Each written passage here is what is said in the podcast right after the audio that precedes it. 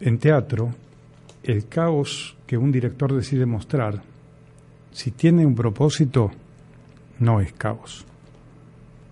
Gustavo Volpin.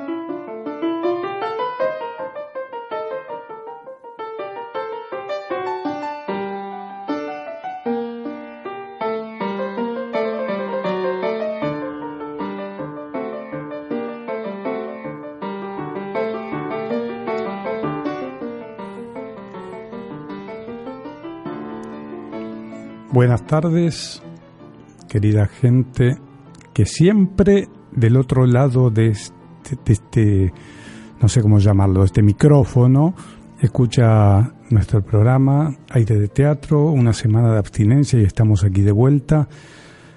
Eh, hoy con la ausencia de Ángel Smirnau que está de viaje.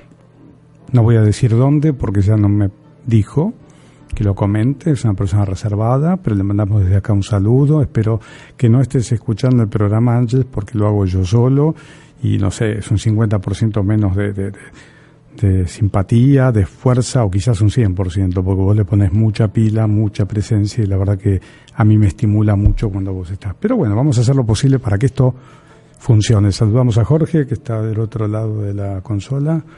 Ahí apuntalando técnicamente nuestra capacidad o nuestras falencias, nuestras carencias.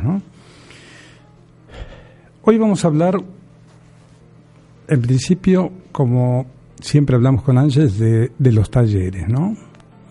Pero quiero empezar hablando del tema de la improvisación.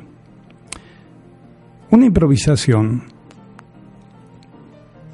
es algo que uno va descubriendo momento a momento. La improvisación no es algo que está planificado de antemano. Obviamente que a medida que en el taller de teatro una persona que recién llega uh, va tomando conciencia de lo que es improvisar, vamos a ir pasando en primer lugar del juego teatral a lo que será luego la improvisación. ¿Qué es el juego teatral? El juego teatral es jugar con algunos elementos primarios. Por ejemplo, somos vendedores ambulantes, somos como cuando éramos chicos, vos sos policía, yo, soy ladrón, eh, armamos una historia, yo te estoy corriendo, vos me buscás, qué sé yo. Bueno, eso parece muy, muy básico, pero en realidad la idea es que cuando una persona llega al taller de teatro, lo primero que pueda hacer es tomar conciencia de que su cuerpo es un instrumento de creación. Porque nosotros vamos por la vida, nacemos, aprendemos a caminar, aprendemos a atarnos los cordones de los zapatos cuando fuimos chiquitos, aprendemos a andar en bicicleta, a hacer equilibrio, etcétera, etcétera, y nos olvidamos del tiempo que nos llevó a aprender todas esas cosas. Hoy, que somos grandes, cuando enfrentamos un taller, en este caso de teatro, donde aprendemos algo que jamás hicimos, salvo que venga gente con experiencia, pero yo hablo de que empieza. Cuando aprendemos algo que jamás hicimos, que jamás tuvimos idea de cómo se hacía, sucede que lo primero que tenemos que hacer son cosas simples, como las escalas para un músico. Nos paramos, caminamos, trasladamos objetos por el escenario, percibimos nuestro cuerpo en el espacio escénico. A medida que vamos percibiendo algo concreto, un objeto lo podemos llamar, el objeto puede ser una taza de café, puede ser una pelota, puede ser una brocha de afeitar, un frasco de perfume, pueden ser objetos para hacer acciones o actividades a partir de empezar a incorporar estos elementos y a hacer cosas en escena, vamos tomando conciencia de que nuestro cuerpo activa sobre el escenario. ¿Cuál es la idea de esto? Relajarse. ¿Qué significa relajarse? Relajar no es para dormir en teatro, relajar es para despertar.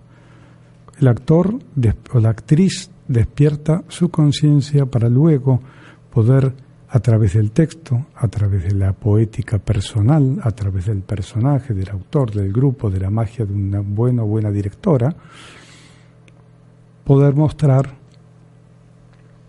lo que el autor, lo que el grupo ofrece a los espectadores para que puedan reflexionar, emocionarse, divertirse, pensar, llorar, etcétera, etcétera, etcétera.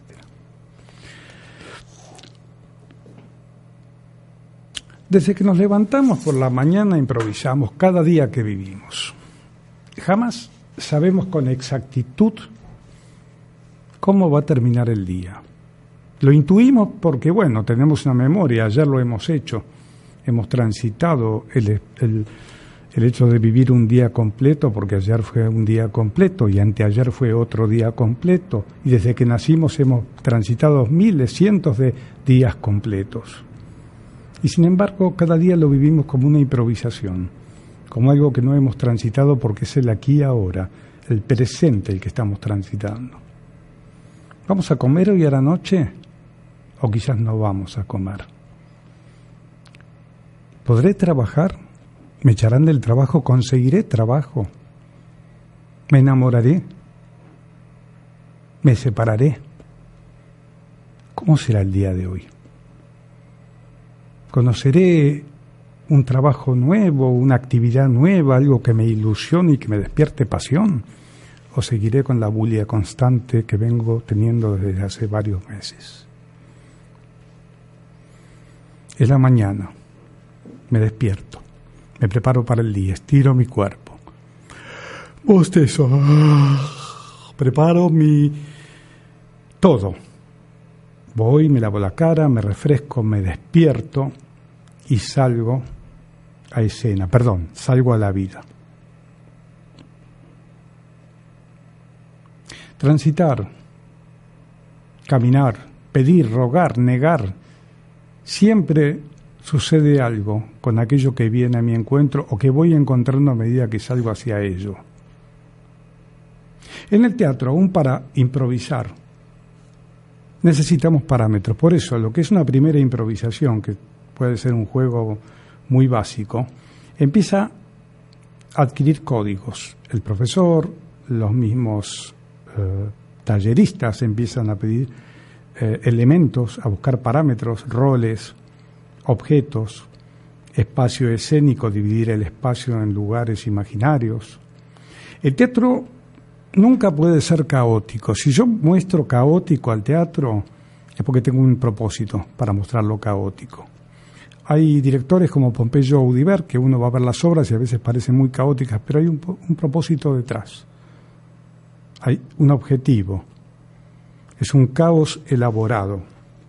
Es un caos que tiene un porqué ese es otro elemento que el actor va empezando a conocer en, el, en escena, un porqué.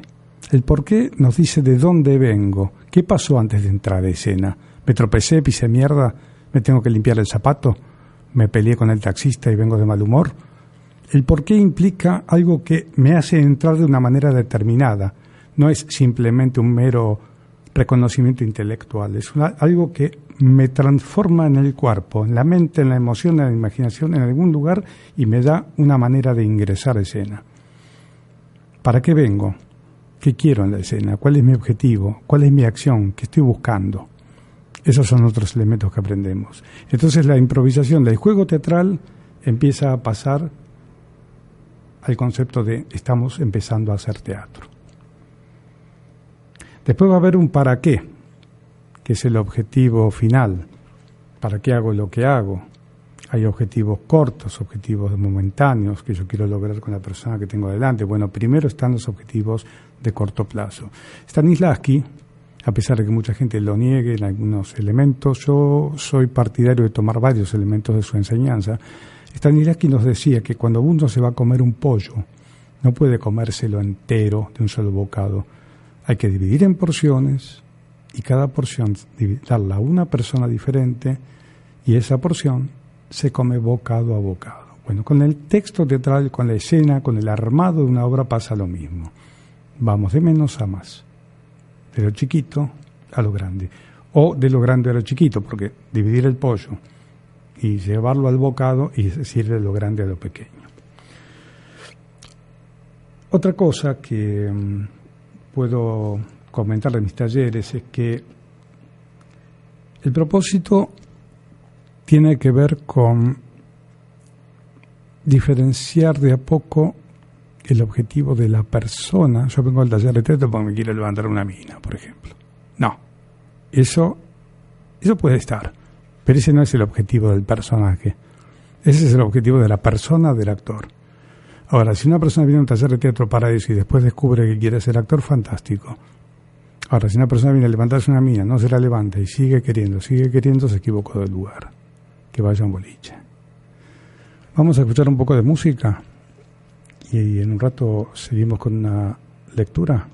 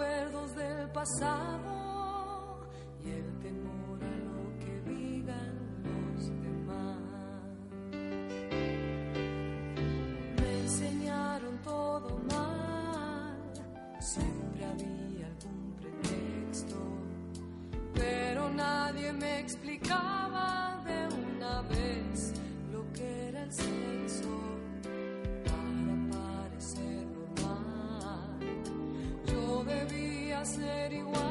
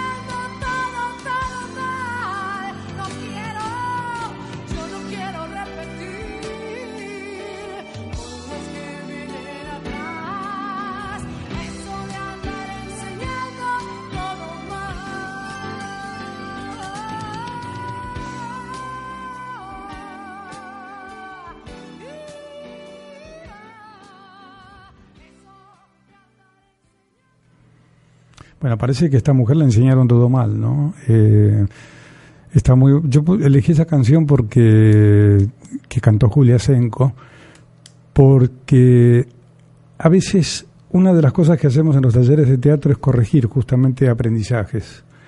Y muchas veces esto lo puedo observar desde el punto de vista de que mis talleres la tarea es inclusiva, o sea, yo puedo trabajar con cualquier tipo de persona que quiera hacer teatro. No es una cuestión de omnipotencia, sino que tiene que ver con que me abro a conocer a todo tipo de persona.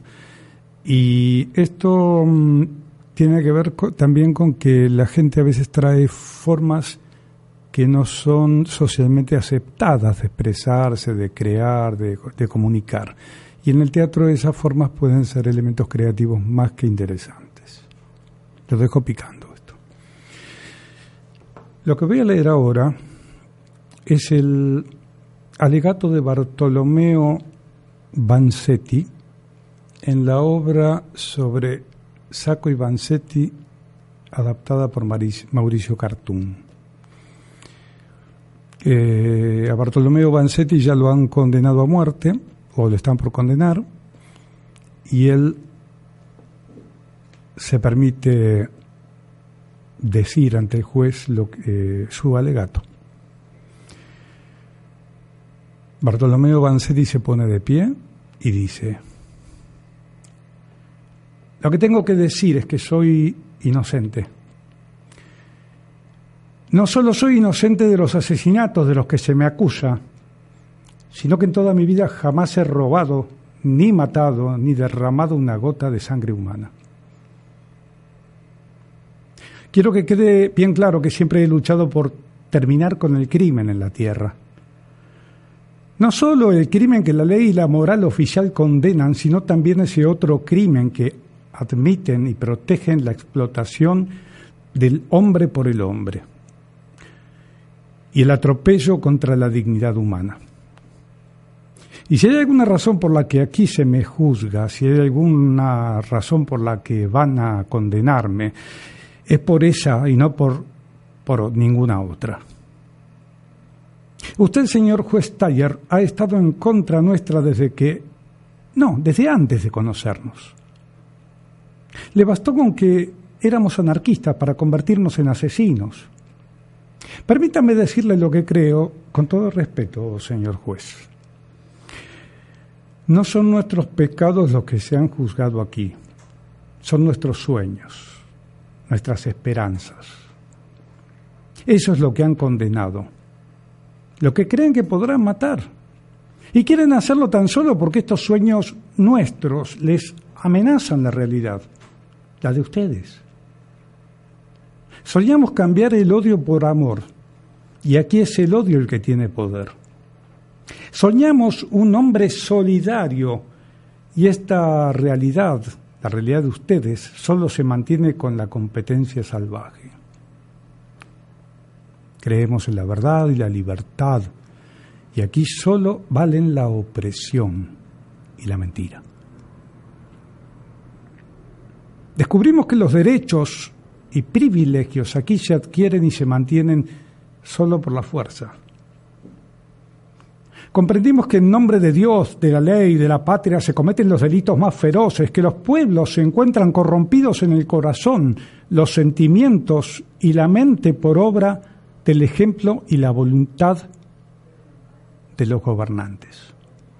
Pero también y escuche bien, señor juez, también entendimos que la igualdad es la única base moral sobre la que puede regir el contrato social humano.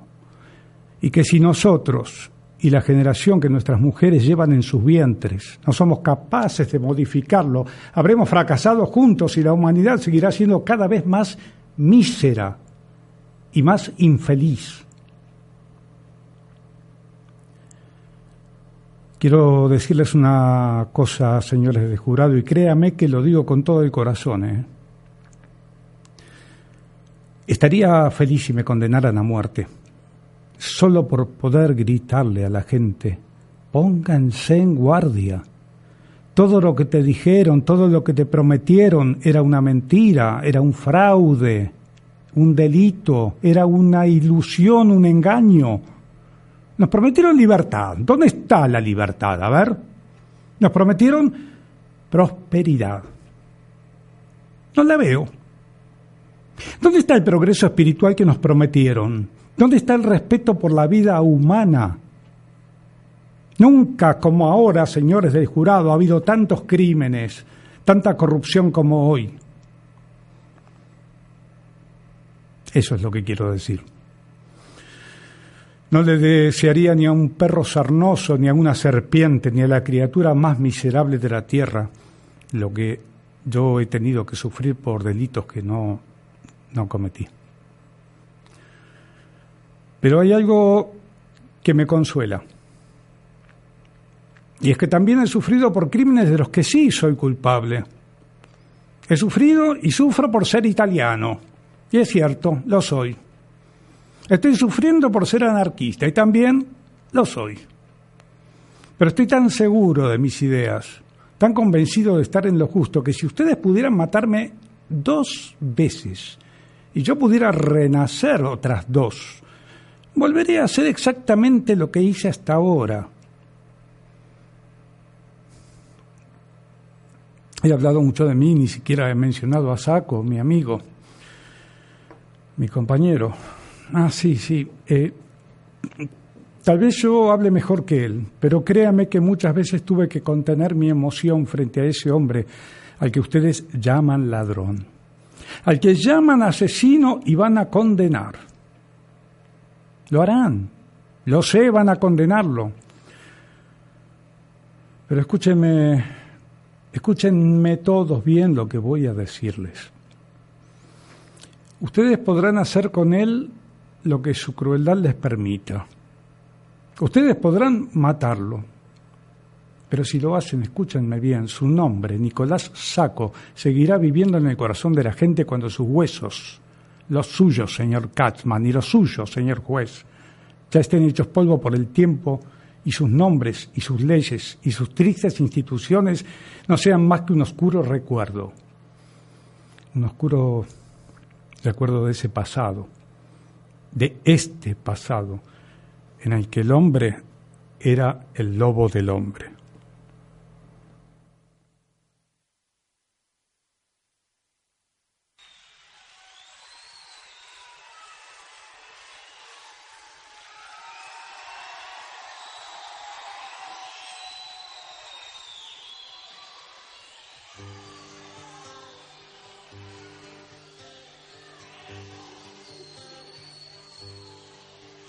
Si cada hora viene con su muerte, si el tiempo era una cueva de ladrón, los aires solo son tan Buenos Aires, la vida es nada más que un blanco móvil.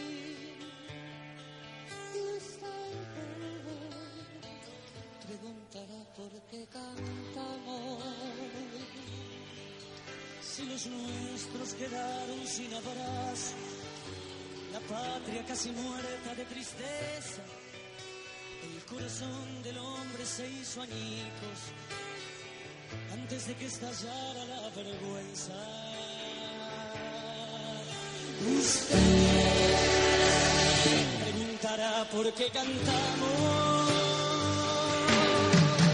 Cantamos porque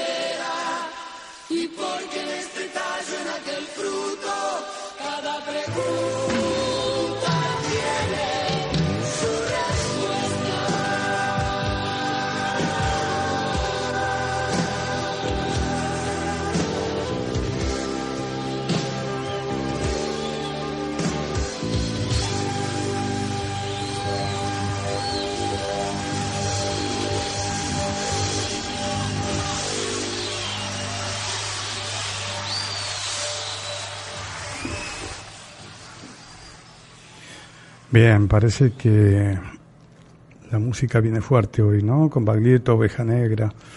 Bueno, estamos eh, al aire con un invitado especial que en este momento es parte de una obra de teatro llamada El Mal de Piedra, que dirige Tony Lestingi, que ya estuvo en nuestro programa, Lestingi o Lestingi, ¿no? En criollo, y que es Nelson Rueda. Eh, hola Nelson, ¿me escuchás? Hola, ¿cómo estás? Sí, Bien, bi- bien, muy bien, Gustavo. Bien, ¿cómo va eso? Bien, muy bien, muy bien, muy bien, muy bien, muy bien. Por suerte todo bien. Buenísimo. Mira, me gustaría en principio que nos cuentes un poco de vos. Eh, qué sé yo, tu origen, tu formación, conocer un poco de vos y vamos entrando de a poco en tema con el teatro y, y luego la obra. ¿Qué te parece? Sí, cómo no, cómo no, cómo no. ¿Cómo? cómo- Bueno, mira, yo soy egresado de, del conservatorio, eh, del, del conservatorio eh, Escuela Municipal de Arte Dramático. Eh, ahí estudié cuatro años eh, y la verdad que siempre estuve entrenándome con diferentes maestros eh, porque creo que un actor debe estar todo el tiempo entrenando lo que uno puede llegar a llamar eh, el aparato emocional constantemente, Sí, ¿cierto? sí, Entonces, este, una vez que terminas la carrera, eh, creo que, bueno, hice cursos con Alejandro Catalán, con sí, hasta técnicas de improvisación en su momento con Mosquito Sancineto, Ajá, estudio eh, varias veces con Javier Dolte, Sí, este, bueno, soy de los que cree que el actor tiene que estar en constante eh, preparación eh, todo el tiempo. sí, y además, eh, por lo que nombrás, también te gusta tomar elementos de las nuevas generaciones, no solamente de los viejos maestros, digamos, ¿no? No, claro, y sí, sí, porque, porque bueno, como todo, como todo eh, rubro en, en todos los aspectos, cuando pasa el tiempo se va ayornando y, y Claro. la manera de contar, la manera de decir, la manera de, de ver el teatro va teniendo sus mutaciones, gracias a Dios. Entonces uno tiene que como actor estar este, siempre pendiente de, de las nuevas formas de, de- de comunicar, de decir y lo que está hoy en día, este, eh, por lo menos investigándose. Claro. ¿Y siempre estuviste vinculado al teatro o fue una cosa que ya asumiste más, de más grande? No, no, no, no, no. Bueno, mira, yo tengo 44 años y Sí. yo empecé a estudiar teatro a los 20. Ajá, como Siempre yo. me gustó, es decir, que hace 24 años que estoy ahora, eh, yo entré en el conservatorio a los 20 años. Mira, Eh, eh, así que estoy como... me- me- esto es una cuenta ahora recién, digo a la miércoles, 24 años. Sí, pero bueno, ha pasado el tiempo. sí, claro.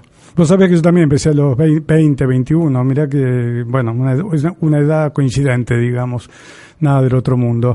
Y eh, en aquel momento, cuando empezaste, ¿tuviste, digamos, esta tendencia a entregarte fácilmente a la labor actoral o tuviste alguna resistencia? ¿Cómo, cómo, cómo fue? ¿Te acordás de aquello?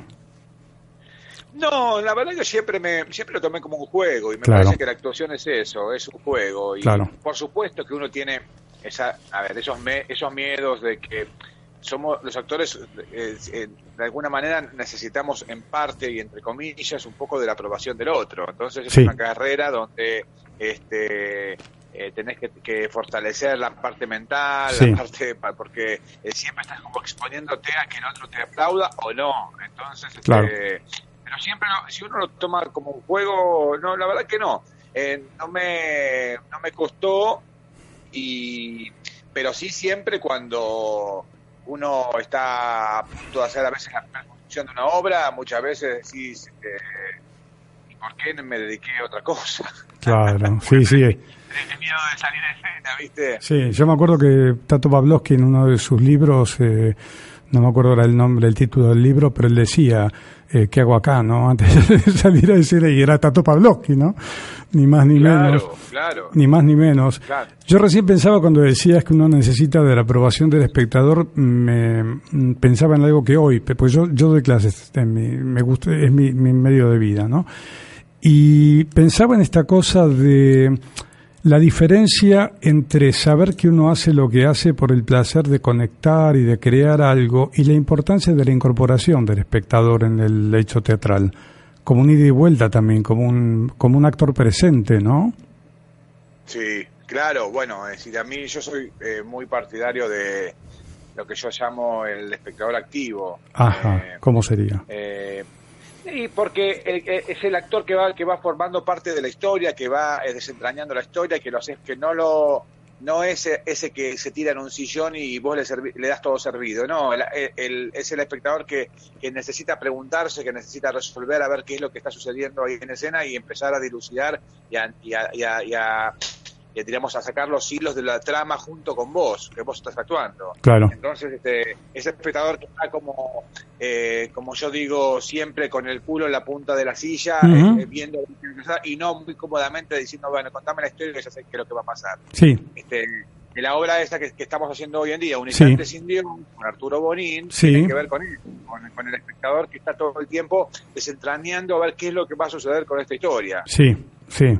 Que es una de esas obras donde vos, eh, momento a momento, vas como diciendo, bueno, ¿qué pasa acá? O, o es una obra donde el texto te sirve bastante, algunos elementos te los va te los vas dando servidos. Eh, ¿cómo, lo, ¿Cómo lo ves vos? Eh, ¿cómo, cómo, ¿Cómo podrías pensarlo? No la conozco, por eso te lo pregunto, ¿no? Eh, eh, la obra de Un instante sin Dios, Sí, sí, Eh, la obra que estamos haciendo, no, no, no, es lo que yo te mencionaba. eh, tiene que ver con un, con un espectador que tiene que estar, eh, es como nosotros le- le hablamos como que es un thriller, ¿viste? sí, Entonces, Sí. este, eh, es una especie de thriller donde tenés que ir de alguna manera eh, sacando eh, como si fuera la cebolla, las capas de la cebolla Sí. para poder encontrar de qué, eh, cómo, cómo va a, a terminar esto. Y por los comentarios que hemos tenido y por las críticas y por la dramaturgia de Daniel Dalmaroni, sí. eh, el final, que no lo voy a expoliar ni nada por el estilo, es un No, no. final que nadie espera. Dalmaroni es un autor que generalmente ha hecho mucho humor. Esta obra no es, no es muy humorística, o, o yo me equivoco. Exacto, exacto, exacto. Arturo, mira, esta, este proyecto en primer lugar le llega a Arturo Bonín. Sí, Eh, Arturo Bonín me lo propone a mí, eh, pero siempre cuenta en las entrevistas que eh, cuando lee el texto de Dalmaroni le dice, mira, eh, por momentos no te reconocí, que Daniel eh, leyendo el texto. ajá. Y Daniel, y Daniel le dice, es el mejor halago que me pudiste haber dado. Sí, claro. Eh, porque Claro. Es como que él buscaba algo diferente en este texto en particular. Claro. Eh, es una gran es un gran dramaturgo es este y, y tiene la particularidad de que esta obra también la dirige así que bueno formamos un equipo este donde comprendemos un poco del material que, que vamos a trabajar Sí, vos sabés que yo me confundí. Yo dije Tony Lestingi y no. Se me mezclaron dos textos. Eh, ah claro porque claro claro to- eh, yo escuché dije Tony Lestingui no es decir este es un instante sin Dios Sí, tenés razón. Eh, Se me armó Sí, un, sí. un balurdo en la cabeza. Bueno, no, no pasa nada. te pido disculpas. Y aparte, claro. No, porque mm, eh, teníamos eh, una, una opción de hacer otra nota hoy. Y se me mezclaron. A veces la producción tiene que ver con eso. Y contame un poco, eh, ¿cómo es esto de. Eh, ¿Cómo juega lo religioso en la obra? Obviamente sin espolear, ¿no? Eh, ¿Cómo sería? Porque Sí. uno dice un instante sin Dios y es como el hombre a la deriva, se me ocurre. No, el- bueno, lo que sucede, eh, sí, eh, obviamente, eh, para contarte es, simple el cuentito, es un empresario que va a una iglesia de frontera Sí. a hablar con un cura, que el cura vendría a ser Arturo Bonín, yo soy el empresario, a ofrecerle una donación a la iglesia, Sí, eh, pero la donación, eh, la condición para dar para esa donación es tener una charla con ese cura sobre diferentes aspectos de su vida como cura. Es un cura desde unos, que ya está llegando eh, a los 70 años, entonces como que quiere eh, saber un poco de su historia, ¿no? Eh, obviamente cuestiona a la iglesia en muchos aspectos, es una obra que, que no es este eh, cómoda para, para la institución, simplemente por lo menos la, la- la interroga, la interroga y, y bueno, y de alguna manera eh, es lo que yo te decía, esto de eh, al no tener unas respuestas concretas, simplemente esas preguntas son las que eh, seguramente después la idea es que el espectador salga con esas preguntas sobre Ujú. qué sucedió en la iglesia, qué sucedió este, en las relaciones, Ujú. que suceden un montón de cosas, ¿no? Sí, sí, sí, sí, sí, sí. Tiene elementos inesperados, obviamente por lo que vos me contás, parece ser una obra muy interesante. ¿Cómo juega el espacio escénico? ¿Está trabajada desde lo realista? ¿Está trabajada en un espacio simbólico? No, es, es, es este es realista. Es realista. Es realista más allá de que hay cosas que sí, que, que tienen algo de eh, algo de convención teatral, ¿no? Siempre la, la- Ujú. siempre la convención teatral está a la orden del día, Sí. porque hay cosas que no se pueden hacer, pero pero sí está trabajado desde eh, sí, desde algo que está sucediendo aquí y ahora y, y los personajes lo viven como aquí y ahora. Es un Ajá. instante eh, de una- y una charla que dura este, lo que tiene que durar y ahí sucede todo lo que tiene que suceder con dos personajes que se cuentan así en forma realista lo que está, lo que está pasando. Sí, a mí se me por ocurre... eso Ah, es un espacio muy chiquito, este, así que es- está bueno porque lo, el espectador como que lo espía un poco Ajá. a todo esto. Sí, lleva la intimidad, ¿no? Sí, sí, sí, sí, sí, sí, creo que es una obra que está que está hecha para que sea contada así, en un espacio pequeño, sí. Bien, bien, bien. ¿Qué duración tiene el espectáculo aproximada? Una hora Una y diez, una hora y diez. Bien, es un espectáculo que, digamos, es el promedio de duración de los espectáculos de hoy en día, ¿no? Eh, sí, sí, sí, digamos, es los verdad, espectáculos es de Loft, digamos. Eh, aunque no es de Loft, porque tenemos un actor como Arturo Bonín, ¿cómo es trabajar con, con él? ¿Cómo, cómo, ¿Cómo se compenetra la experiencia? Porque supongo que, bueno, yo no sé, yo no me vería trabajando con él, lo veo un hombre con mucha mayor experiencia que uno y, bueno, ¿qué significa eso en escena, no? Mira, eh, ya de por sí él tiene experiencia más de vida porque tiene 75 años. Claro, Entonces, este, claro. eh, pero, y te digo la verdad, pero lo digo desde un lado de, desde un halago, porque él no te hace sentir nunca esa diferencia. Siempre trabajamos a, eh, de igual a igual. eh, y nos complementamos, es una obra que necesita del otro constantemente, porque Ujú. al ser dos personajes, si no ocurre esta conexión, eh, no ocurre el hecho en sí que queremos contar. Claro, Eh, claro. eh, es un gran compañero, yo, yo trabajé con él el año pasado en una obra que nos dirigió Hugo Urquijo con Graciela Dupó, Sí, eh, Ver y no ver. Sí, Estábamos sí, sí, sí. Dupó, Arturo Bonini y yo, eh, donde estuvimos todo el año, donde tuvimos posibilidades de hacer diferentes giras, así que la verdad que yo ya ahí me llevé bien con él. eh, y bueno, me propone esto y la verdad que continúa el vínculo porque es un vínculo que, que nos respetamos mucho como profesionales y es un vínculo que pasó a ser profesional y afectivo, las dos cosas, que eso está buenísimo. bien. Bueno, co- contame un poco, digamos, lo formal. Eh, día, día, hora, teatro. Mira, la obra va los domingos, Domingos. el primer domingo, eh, porque va, venía en otro horario y así que cambiamos de horario a partir de este domingo. Domingo a las 18.30 en Sí. el Teatro NUN. NUN Teatro queda en Ramírez de Velasco 419. Esto es Ramírez de Velasco y Escalabrini Ortiz. Sí, Para el público es, es a, a dos cuadras de Escalabrini Ortiz y Corrientes. perfecto. Este, es una sala muy linda. Villa muy linda, que tiene un barcito delante donde te puedes tomar un cafecito, puedes comer algo rico antes de, de ver la obra. Y bueno, si- seis y media entras y a las siete menos diez antes de las siete ya estás este, saliendo rumbo a donde quieras este, irte. Buenísimo. Bueno, te agradezco mucho eh, haber, No, por eh, favor. haber permitido hacer la nota. Yo sé que a ustedes les sirve también, pero bueno, para nosotros también es importante porque nuestro programa también tiene un valor a partir de las personas que lo, lo, lo favorecen, ¿no? Eh, Bueno, gracias a ustedes, gracias a ustedes y, y, vo- y los esperamos, dale, obviamente. dale, seguramente este domingo probablemente vayamos. Bueno, Bueno. bueno, cómo no. Eh, te mando un abrazo grande. Igualmente, eh, gracias Nelson. Un abrazo. Gracias a vos. Chao. Gracias a vos. Abrazo enorme. Chao. Chao, chao. No, lo que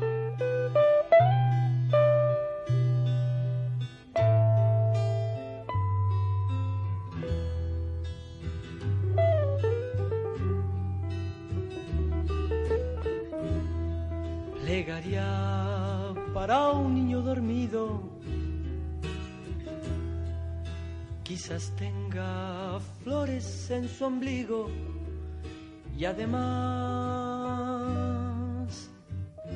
en sus dedos que se vuelven pan. Barcos de papel sin alta mar.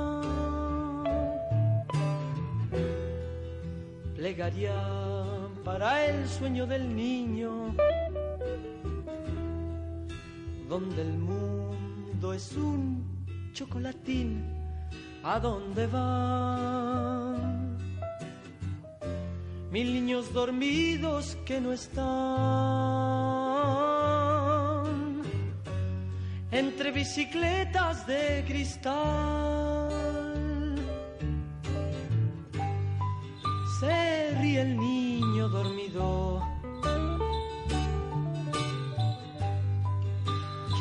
Se sienta gorrión esta vez,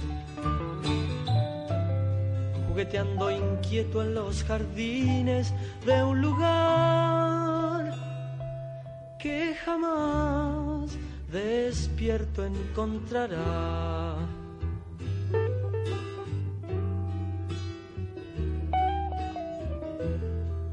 que nadie, nadie despierte al niño.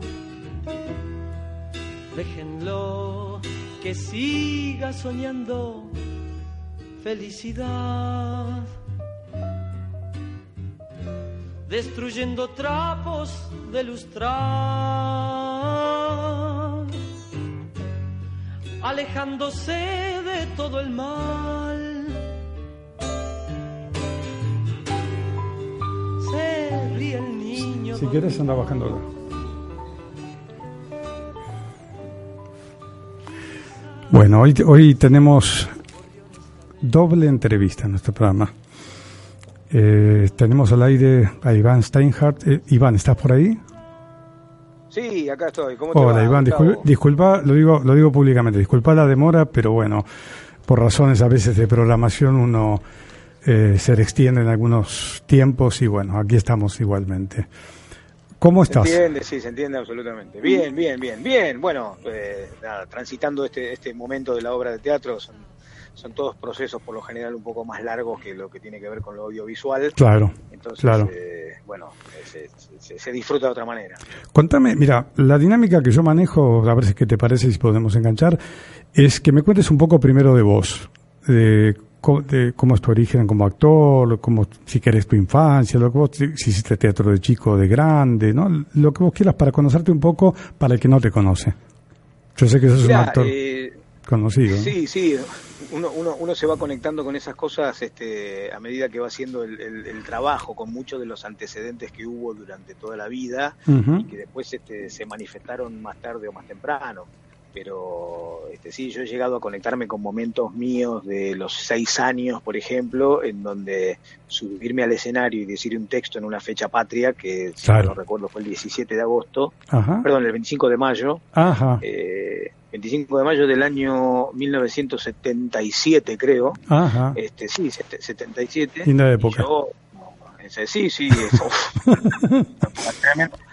Que, que- que además este, se, se enarbolaban las fechas patrias con, con cierta con cierto tufillo castrense que era medio Sí, como era, sí. era raro, ¿no? Pero Sí. bueno, uno cuando era cuando era, yo era chico y no, no, no, no vivía de esa manera, era un chico que estaba en el colegio. Claro. Eh, pero de todos modos, me acuerdo que nos dieron a, a- a todos una partecita que era una parte de la declaración este, de, de- de- de la Revolución de Mayo, de los, Sí. de los- de los principios de la Revolución de Mayo. Uno de Paso, otro de, de la REA. Este, tenía que salir y decir una frasecita chiquitita. Eh, yo me acuerdo que tenía este, cinco años y tenía estaba vestido con esos, esos este, disfraces de patriota que nos Sí. hacían de cartón Sí. y salí a gritar, ¡basta de reyes! ¡El pueblo! manda". y era como que fue el momento en el que la gente sen- sentía el aplauso de la gente y unas risas Claro. cómplices. Diciendo, "Ah, chiquito, cómo se...! Porque, claro, era un micrófono, había mucha gente adelante y uno tenía que... nosotros cuando somos chicos tenemos más o menos grados de inhibición según, Sí, el plafón que tengamos, ¿no? Pero sí. yo me acuerdo de ese momento y ese momento eh, corresponde a una cuestión germinal que después este, fue, eh, se fue manifestando de otras maneras, pero sí es cierto que el hecho de dedicarme solamente a la actuación fueron otros momentos, otros momentos en donde, por ejemplo, este, mo- momentos de mucha alegría o mucho dolor pueden provocar patear tableros y entonces este, redefinirse, reinventarse, ese es mi caso. Claro. Eh, así que empecé, si bien había antecedentes anteriores, en 2010 puntualmente, eh, renuncié a todo lo que estaba haciendo, decidí que no iba a hacer absolutamente nada que no me hiciese feliz por el Ajá. resto de mi vida. Y dediqué de lleno a la actuación y por cierto, toda esa energía puesta en una cuestión absolutamente con, eh, con- una convicción muy profunda y muy focalizada, desde ese momento en adelante nunca paré de trabajar como actor y cada vez fue creciendo más en todo, ¿no? Qué bueno. Vos sabés que yo pensaba dos cosas. Una es esto que acabas de decir, de hacer, hacer algo que me haga feliz. Y otra es, porque yo también, yo por, digamos, vos no me conocés, pero yo doy clases de teatro. Y una de las cosas que le pregunto a la gente siempre primero cuando llegan es si alguna vez si, si tienen experiencia, aunque sea un acto escolar. Y mm, fue muy gráfico, fue muy gráfico lo que dijiste, porque el acto escolar es un grado de exposición, donde uno de chiquito con sus inhibiciones o, o carencia de inhibiciones se expone, se manda y, y la respuesta es fuerte, ¿no? Eso me Claro. parece muy gráfico. Claro, totalmente, ¿no? Totalmente. Totalmente, de acuerdo, ¿no? Además, además se, se, eh, se manifiesta de una cosa, eh, es, es una cuestión muy arbitraria también, porque, eh, bueno, ahora, ahora, ahora no es tan así, yo este, con, con mi hijo lo vivo y por ahí hay una libertad más de decir, no, bueno, yo esto no lo quiero hacer y entonces se respeta ese espacio, Sí, Eh, pero cuando, cuando nosotros éramos chicos no había mucho más para discutir, y venía la maestra de música y tenía que cantar y tenía que cantar. tenía que cantar, no, claro. entonces, y ahí se veían, viste, los chicos que se escondían atrás en el coro, que no se escuche la voz, que no se- y los y los otros y los que no, y los Claro. que no, los chicos y las chicas, ¿no? Claro, claro. Háblame un poco de, de- del mal de piedra, de Tony Lestingi, de Romy, eh, ¿cómo era el apellido? Pinto. De Romina Romina Pinto. Pinto, eh, del Sí. trabajo que están haciendo, de la obra, no sé, de lo que quieras contar Eh, sin- sin spoilear, obviamente. ¿no? Sí, mira, bueno, eh, eh, eh, brevemente, nosotros eh, con Romina Pinto, además de ser pareja en la vida real, este, somos pareja en la ficción y nos llevamos también en un lugar como en el otro, este, eh, bas- ba- basado en un respeto mutuo. Yo creo que, independientemente de que labure conmigo, es una de las grandes actrices argentinas y que merecería estar claramente en otro lugar. Bien. pero ya va a llegar eso. Pero de Sí. todos modos, formamos hace poquito, relativamente poco, porque venimos laburando hace muchísimo, pero hace en, en 2017 dijimos, bueno, vamos a formar nuestra compañía con una convicción que tenga que ver con el contenido de las obras que hacemos Sí, y, y con un proyecto de vida que involucre este, salir a, a llevar nuestro teatro argentino al mundo y la- la- la- la- lo más rápido posible. Ahí eh, nació de Tiburones y otras rémoras, nuestra, nuestro primer proyecto. Sí. pues, el primer proyecto que hicimos, fíjate vos cómo estaba la determinación y la resolución a que esto ocurra, que Sí. el primer proyecto que decidimos debuta en Madrid. ah, O sea que qué interesante. había había había como una convicción este absoluta y lo logramos y Sí. fuimos de hecho el año pasado dos veces ah, de gira de dos giras grandes y ahora encaramos la otra con Tony con Tony Lestingi Sí, habíamos empezado a hacer un proyecto este que se llamaba Abismo Bailable sí, que iba muy por el lado de eh, acaso no matan a los caballos eh, y su traducción al cine con la película de Jane Fonda y luego este lo que hizo este, se me fue el nombre con eh, Maratón. Sí, bueno, iba por ahí, pero a un nivel mucho más profundo todavía, o sea, no se quedaba en la anécdota del baile solo, había una lectura que estábamos haciendo entre todos, y ese proyecto que queda con mucha gente, lamentablemente por cuestiones de horario y todo, no se pudo hacer. Y como ensayar con Tony es como lo que yo llamo, ensayar, trabajar con Tony es como ir a misa. ¿Cómo sería eso? A ver, contame un poco más. Porque misa es tanto un ritual. Misa, digo, lo, lo que más cerca me queda de, de- de referencia Sí. cultural religiosa. Sí, pero, sí, sí, está claro. eh, Eh, ensayar con, con, con, Tony implica llegar a un nivel de profundidad con el cuerpo, con la voz, con, el, con, el, con la emoción y con el pensamiento, este, a, a, lugares de exploración en donde habitualmente uno no, no donde habitualmente uno no bucea. Entonces, o, sea que, o sea que es un poco docente también, ¿no? En ese sentido. Uf, Claro. Tremendo, era una lección de, de, de, teatro todos los días cada vez que ensayábamos. Bien, es, bien, es bien. Una, es una bestia de teatro. Sí, aparte vos, vos, teatro. vos viste cómo es todo el teatro. Uno cuando sale de escena tiene que rescatar en el momento cosas que supuestamente aprendió, pero como están escritas en el agua, como dicen habitualmente, eh, son inasibles y hay que ver dónde, si las recuperás, si no las recuperás, si te entregás, ¿no? Si te totalmente, llevar. Totalmente, y es un, y es un, es un momento mágico cuando y, esa, ocurre y, y, lo ves. Y, y, que tengas un director que trabaja así esa es como mucho favor también, ¿no? Claro, claro, claro. Bueno, y con, con Romy nos había quedado toda esa experiencia. Veníamos diciendo cada vez que nos encontrábamos, vamos a hacer algo, vamos a hacer algo. Y finalmente nos cayó el mal de la piedra. Nos uh -huh. cayó, es en realidad, no es que nos cayó. Dijimos cuando volvimos de la segunda gira, de tiburones dijimos vamos a buscar ya un texto para seguir este camino y profundizarlo en tanto que la compañía tenga ya dos obras en su catálogo entre comillas ¿de dónde es la autora? ¿Qué, ¿Qué, nacionalidad tiene la autora? La, la, autora la autora es española es este, Blanca Domenech ella sí. es oriunda de, de, de Madrid sí. aunque el apellido creo que tiene que ver con connotaciones valencianas no estoy seguro de esto pero me suena de por ahí uh -huh. por gente por cosas que me han dicho la gente de España y la autora eh, que vivió este proceso digamos hasta hasta que pudo escribir el mal de la piedra eh, pasó, pasó mucho tiempo desde su primera experiencia cuando ella era chica y veía la cruz del Valle de los Caídos este, sí, por, el, por, por, la ventana de su sí, casa. El monumento que, que mandó a construir Franco, ¿no?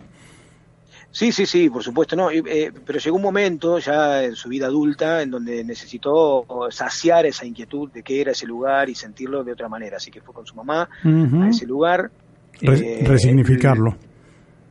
Sí, y, le, y, le, y ahí le cayó una tremenda ficha de lo que ese lugar significa para la historia de España, lo que significa para la historia política, social, económica, eh, de, de, todo. Le cayó una ficha al punto tal que eh, ese lugar le, le, hasta le produjo arcadas, era como sí, sentir sí. ganas de vomitar sí, por, por, por, por, sentir lo que realmente significaba. Una, y luego de un proceso... Uh -huh, ¿no? un, de, perdóname, una verdadera catarsis, de verdad, ¿no? Porque lo transformó te, finalmente en teatro esto.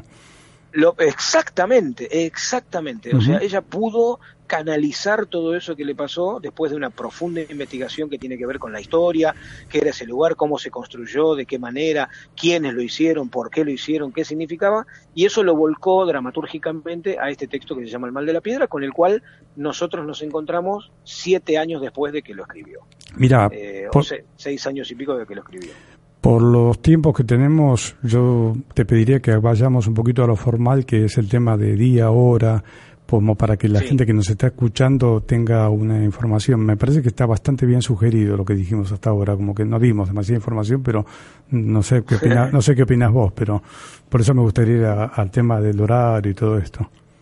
Sí, bueno, esta, esta, esta obra que de alguna manera habla de la guerra civil española, pero desde una mirada desde el presente, ¿no? Para, habla de esa grieta, de esa herida profunda que todavía existe, sí. la hacemos los sábados a las 16.30, horario de invierno, este, para Sábados. que los que tengan partido de fútbol sí. o, o, fiesta de cumpleaños o lo que sea pueden ir tranquilos sí. en el extranjero. Sí. Eh, de María, a, a, dos cuadras del Abasto. El teatro de, Ma de Mariano Stolkiner, ¿no?